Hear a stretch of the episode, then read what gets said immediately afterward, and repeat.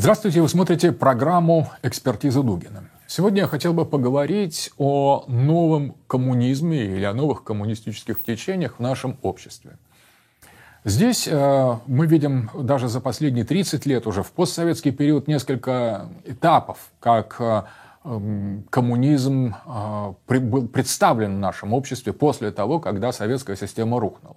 Ну, с одной стороны, были представители инерциальных марксистских кругов, которые поначалу не сдавались, которые поначалу не восприняли а, конец Советского Союза как необратимую и такую серьезную катастрофу, полагая, что это временно, что все вернется. Постепенно Именно это пассивное инерциальное отношение, в общем, сыграло злую шутку, эти коммунисты исчезли. За 30 лет их просто не стало, они стали либо маргиналами, либо вписались в эту систему, либо просто вот умерли физически, потому что жить э, с таким раздвоением сознания и не учитывать вот серьезность произошедшего в 1991 году было довольно трудно. По крайней мере, политически жить. Физически, там, бог с вами, там можно и по-разному жить, но вот как вот полноценное существо, как коммунист в 92 году, он фактически был поставлен под политический удар. Он должен что-то был делать, а делать он не мог, не хотел, сознания не было, и он фактически превратился в такого носителя ностальгии, безответственной ностальгии, который получил даже политическое оформление в КПРФ,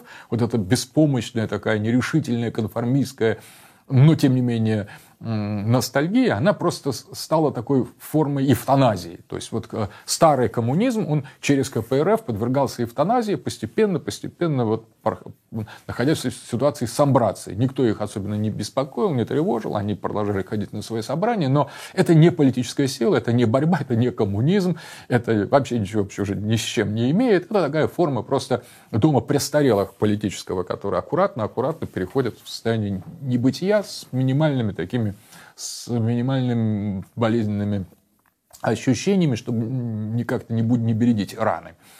А, соответственно, это вот а, один коммунизм. Пытались радикальные коммунисты тоже 90-е годы э, как бы собраться, отстоять себя вот вокруг Анпилова, Трудовая Россия, Союз офицеров. Это были пассионарные люди, которые, как правило, были полными маргиналами в советский период, но оказались более честными, более мужественными, более цельными людьми, защищая провалившуюся коммунистическую систему в 90-е годы. Чаще всего достойные люди, но среди них было много психически невменяемых и постепенно это тоже, вот, как бы сказать, стало буйной палатой этого, э, этого коммунистического движения. И где-то, когда Путин пришел к власти, фактически уже этих коммунистов от 90-х годов, либо они превратились полностью в санаторий, думские санатории, либо исчезли. Соответственно, какое-то время мы были без коммунистов, так уж без таких акцентированных. И вот последние годы Э, я обратил внимание, что, ну все, наверное, заметили, что стали формироваться какие-то новые коммунисты. То есть иногда они более новые левые такие. Иногда они э, чаще всего они даже не застали советского периода, то есть они не по инерции коммунисты, а по каким-то новым соображениям. И а, здесь бросается в глаза следующее, что в, очень важен важен, важен анализ исторический, чем был коммунизм до 1991 года, чем он стал после 1991 года. Дело в том, что коммунизм представлял собой все-таки некую политическую систему довольно серьезного геополитического актора в мировой глобальной системе. И э, это был Советский Союз, это был коммунистический Китай, еще тот коммунистический Китай, который представляли собой, а также другие социалистические страны, представляли собой некий силовой полюс коммунизма.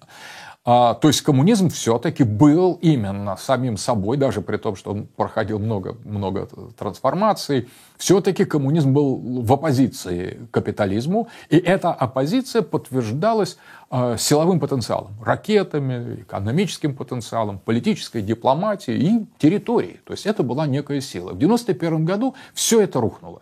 Китай еще раньше включился в процесс э, капиталистической глобализации, что использовали против э, Советского Союза глобальные элиты, представители трехсторонней комиссии э, и другие стратегии глобализации атлантизма.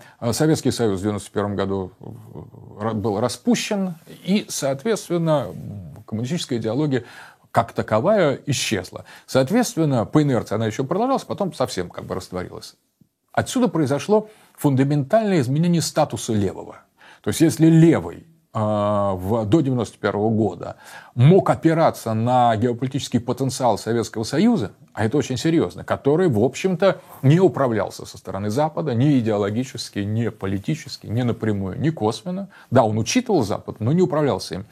То после конца Советского Союза коммунизм превратился в некую в некую тенденцию, в некое общественное движение, которое утратило свою такую инфра... силовую составляющую. То есть теперь это стало таким более легким, более легким и гораздо менее понятным явлением, потому что исторически конец СССР был концом, по-настоящему концом вот этой вот двуполярной идеолог... идеологической борьбы. А, фашизм кончился еще раньше. Фашизм, на самом деле, как силовое явление, как а, завершился в 1945 году. После этого он тоже он существовал, он существовал уже как некое маргинальное, управляемое и уже не фашистское явление. Потому что никто а, фашистское государство создать не мог, защитить не мог. Соответственно, э, фашисты, люди, которые считают себя фашистами, а были такие, небольшое количество, но были, они фактически стали частью этой системы. Как правило, их использовали либералы для борьбы с коммунистами. Вот коммунисты были реальной силой до 1991 года, а фашисты после 1945 года нереальной. Они были неким добавлением, экстравагантным добавлением к либерализму, к капитализму для борьбы с коммунистами. Как проект Гладио, Глаудио, создание таких вот дополнительных крайне правых структур, которые, в общем-то, создавались американцами в той Европе на случай, в европейских странах на случай прихода к власти коммунистов в Италии или во Франции, например, в Греции. В общем, они, э, фашисты, были уже не настоящими фашистами. Фашисты, настоящие фашисты закончили в 1945 году. Они проиграли свою битву на два фронта, они исчезли как самостоятельный режим и остались так, как тень. Это тень, которая была инструментально использована э, либералами. И ничего до сих пор не изменилось. То есть с фашистами, как они были, каким-то каким добавкой к, а, к либерализму в антикоммунистическом, э, их антикоммунистической стратегии, так они остаются. Никакой иной функции у фашизма в таком в глобальном политическом, идеологическом масштабе сегодня нет. Это просто некий инструментальный элемент для таких неуравновешенных, часто невменяемых людей для противостояния э, коммунизму. Но коммунисты до 1991 года были. И они были идеологические геополитические силовые. После 1991 года они тоже исчезли. Они, их, их э, постигла судьба тех же самых фашистов после 1945 года. Они, конечно, есть, но их уже как бы с ними можно не считаться. Их используют как приправу для какого-то другого блюда, а блюдо это готовят исключительно либералы. Ну, соответственно, для того, чтобы коммунисты противостояли национальному возрождению, как бы в их классическом антифашизме, а они используются либеральной системой. Иными словами, если говорить о функции коммунистов после 1991 года, это та же функция, что и у фашистов после 1945. То есть они являются лишь инструментами либеральной стратегии. Причем и фашисты, и коммунисты, и либералам э, служат для очень сходных целей. Фашисты пролиберальные управляемые атакуют э, коммунистов или, например, выступают за сепаратистский, малый сепаратизм против тех стран, которые представляют определенную э, как бы вызов или опасность для э, западной глобальной доминации, то есть они локально используются, как на Украине или другие там, в какое-то время националистические движения Грузии или даже там в Казахстане или в Э, в Армении. То есть националисты везде используются приблизительно или, или фашисты просто откровенные для того, чтобы выполнять функции э, Запада э, за счет антикоммунизма или за счет утверждения неких наци... радикальных националистических лозунгов в тех ситуациях, когда а, необходимо ослабить территориальное единство той или иной страны. Соответственно, фашисты сохранили это функциональное, функциональное значение, а коммунисты приобрели значение для борьбы с фашистами, на самом деле. Поэтому, когда мы говорим сегодня, вот всерьез по-настоящему, о коммунистах и фашистах, мы говорим о неких стратегиях либералов, которые берут маргинальные элементы крайне правого толка или крайне левого толка, как правило, психически неуравновешенных, и используют их в своих таких пиар-стратегиях, немного мемоцентрических стратегиях, потому что фашизм – это термин, который вызывает неприязнь, ярость сразу всех, и вот очень хорошо назвать кого-то фашистами, э, и вот тогда, это как донос, вот если в, в, в нацистской Германии назвать кого-то евреем, еврей он или нет, все равно это очень опасно. Потому что если кто-то говорит, что такой Хер Майер еврей, ну, даже если он не еврей, это на самом деле очень плохо, потому что подчас штурмовики, когда-то они разбираются, еврей или нет, или кто написал донос,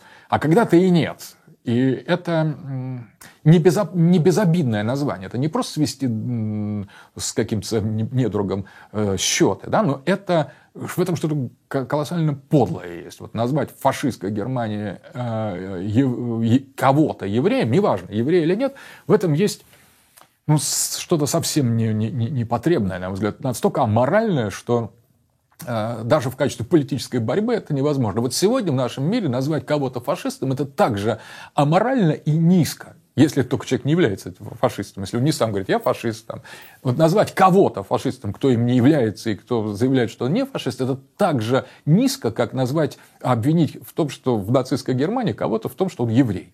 Люди ведь не разбираются в нацистской Германии или в современном либеральном обществе. Просто назвали фашистом, все, значит, все закрывается. Значит, ты просто лишаешься всех статусов. Ты, ты человек, там, ты изгой. То есть, и, и фактически тебя помещают в экономический или социальный концлагерь. Ну и дальше там по, по, по, по, по всей этой линии. Поэтому на самом деле а, антифашизм, современный антифашизм, он является чаще всего, подавляющим, как в политическом идеологическом смысле, инструментом либерализма для противостояния с теми национальными тенденциями или правыми, консервативными тенденциями, или религиозными тенденциями, которые не устраивают либералов. Для этого же используется и фашизм. То есть фашизм нужен для того, чтобы э, разрушить, например, какой-то большой национализм, э, и для того, чтобы противостоять вот тем же самым левым и не позволить их смычке. Так вот, современный новый коммунизм, он строится вот не тот коммунизм, который был в начале 90-х, и который, кстати, с большим интересом э, и позитивным воспринимал некоммунистический патриотический э, дискурс. То есть они, те коммунисты, хотя они были неэффективными, и, в общем, все провалили, но никакого отторжения такого радикального от русских патриотов не коммунистической ориентации они не, не испытывали. Более того, они видели в них союзников в борьбе с либералами. Сегодняшние э, новые коммунисты, для них антифашизм гораздо важнее, чем борьба с капиталом, чем э, пролетарская революция. Их основная идея – это ненависть э, к русской традиции, монархизму, к церкви, к, к тому, э, к пробуждающему относящемуся подчас очень кривому и искаженному национализму, который э, в России есть и в любой стране есть. На самом деле, таким образом, они выполняют функции чистильщиков, они выполняют функции, обслуживающие либеральную глобальную систему, которая на корню стремится подорвать эм, возможность создания какой-то консервативной э, поросли в обществе, способной бросить вызов э, Западу. Соответственно, вот это функциональное и подчас э, одновременно привлечение уже чисто либеральных моделей феминизма, гендерной, гендерных стратегий и борьба с государством, анархистских элементов, вот это постмодернистский леволиберальный дискурс, примешанный к этому новому коммунизму, коммунизму, выдают в них просто, на самом деле, инструментарий либеральных элит. Они служат этим либеральным элитам, потому что, на самом деле, если мы серьезно всерьез оцениваем, что является реальной опасностью для человечества, то однозначным идеологическим ответом является либерализм. Соответственно, именно либерализм является врагом и левых, и правых. И вот если левые и правые борются с либерализмом, они могут быть полноценными левыми или правыми. Но как только они, новые левые, вот эти новые марксисты, начинают с антифашизма, как только они вообще слово антифашизм произносят, прежде чем сказать антилиберализм, ну, понятно, что они не фашисты, никто их не требует быть фашистами, и вообще ни о каких фашистах речь не идет. Речь идет о либералах и антилибералах. Если мы говорим о том, что либералы враги или капитал враг э, коммунистов, вот с этим, вот с этим давайте вот на этом мы остановимся, с этого места поподробнее. Если капитал является э, врагом коммунизма, давайте с ним бороться. Но он является врагом и консерваторов, которые категорически против капитализма, и социалистов и коммунистов. И это на самом деле есть, если угодно, можно говорить, э, формула аксиома национал-большевизма. Это не значит, что э, националисты в союзе с большевиками потребуют, с коммунистами потребуют от них признания частной собственности. Это вообще второстепенно. Капитализм – это враг и левых, и правых. И если для левых антифашизм является первоочередной задачей, точно так же, если для правых не на утверждение консервативной идентичности, а именно борьба с левыми или с коммунистами, там, десталинизация или что-то еще является главной задачей, то мы имеем дело просто с инструментами системы. Поэтому, на самом деле, как ряженые симулякры националистов есть на правом секторе, который просто является, по сути дела, инструментом вот этих либеральных элит. Также на левом э, сегменте антифашистские левые. Фактически можно выдвинуть следующую формулу. Если коммунист является антифашистом, если фаши... националист или правый консерватор является антикоммунистом, то они на самом деле просто работают на Сороса. Только один на одну линию, другой другую. Пусть они этого не знают, их, их кураторы знают, их десятники, сотники знают. На самом деле антифашизм в этом, в условиях, когда нет фашизма и есть либерализм, и антикоммунизм в условиях, когда нет коммунизма, а есть либерализм, в равной степени являются полностью дискредитирующими серьезность этих явлений, этих движений факторами. Если мы начинаем с антифашизма, мы денонсируем, просто пишем доносы на консерваторов, потому что это просто уничижительное, но не просто э, уничижительное. Вот назвать нац, э, евреем нацистской Германии кого-то, это не просто оскорбить, это приговорить. Поэтому в руках коммунистов, а, новых коммунистов, более весомый аргумент, чем в руках консерваторов или даже националистов, которые заняты антикоммунизмом. Поэтому антикоммунизм это еще не считается таким уж совсем, быть, вернее, коммунистом не является в нашей стране, по крайней мере, преступлением. А вот быть фашистом является преступлением во всей стране. Соответственно, а, ну, я бы сказал, что новые коммунисты подлее, строящие свою стратегию на антифашизме, потому что это вот как я говорил, что обвинение нет ничего позорнее и более омерзительнее, чем обвинение в том, что кто-то еврей в нацистской Германии. Точно так же нет ничего позорнее, унизительнее, для того, кто делает такое заявление, это обвинение в фашизме того, кто, например, просто не, не разделяет твою точку, точку зрения. Потому что это не безобидная форма полемики.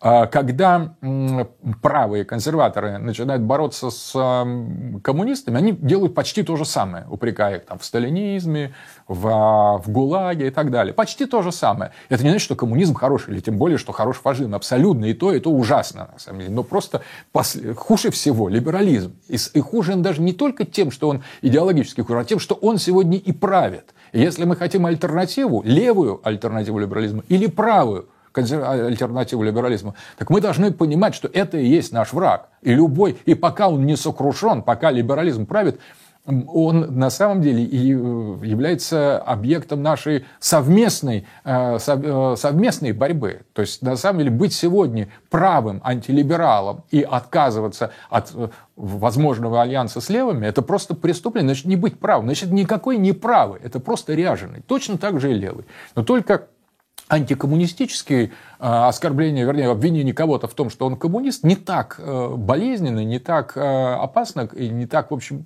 это так же глупо, так же, так же эм, Э, э, также по заказу, также некорректно, но не столь опасно, как обвинение в фашизме. Поэтому вот я бы сделал э, определенный мораторий, вот ввел бы мораторий на антифашизм. Антифашизм это звучит сегодня, сегодня это звучит подло. Если раньше это звучало там, как бы сказать, хорошо или плохо, я даже не хочу говорить. Это раньше было, когда был фашизм, тогда и антифашизм э, был уместен. Но когда фашизма нет, и особенно в наших условиях, когда под фашизмом понимается, например, национальное возрождение, консерватизм, монархия и так далее, использование этого термина абсолютно неприемлемо. Человек, который сегодня обвиняет своих политических противников справа, в фашизме является просто абсолютно недостойным. Э, более того, он является не просто моральным выродком, он является марионеткой либералов. Соответственно, при этом любая симпатия правых и консерваторов, традиционалистов, монархистов к либерализму также, на мой взгляд, преступна и недопустима. Но все-таки не столь подла. Это можно э, как бы списать на то, что на, на, консерваторы настолько уже давно находятся в состоянии в маргинальности и подполье, что им даже немножко что-то больше простительно, потому что они уже ну, столько столетия, по крайней мере, в нашей истории им вообще рот открывать не дают. Хотя коммунисты никогда в таком жутком положении, как сторонники, например, консервативных ценностей, вообще никогда в, в последние сто лет не оказывались. Да, раньше были гонения, но далеко не такие, как на противников, например, там, модерна, либерализма или коммунизма, тем более в советские годы. А, это была сложная, э, может быть, эмоциональная, соглашусь, может быть, излишне эмоциональная экспертиза Дугина. Я не призываю воспринимать мои формулы как некие абсолютные законченные а, определения. Я просто выразил свое наблюдение, хотел сформулировать свое наблюдение за новыми коммунистами. Если эти новые коммунисты будут бороться против капитала, то они молодцы, и они делают это во имя э, наших общих ценности, они стоят за русский народ и за справедливость. Их надо в этом, в общем, полностью поддерживать, независимо от их отношения к режиму. Но если это э, часть либеральной стратегии по дискредитации консерватизма, то они являются пятой колонной. И тогда с ними э, никаких, на мой взгляд, э, позитивных договоренностей у порядочных истинных патриотов России быть не может. Всего доброго, смотрели экспертизу Дугина.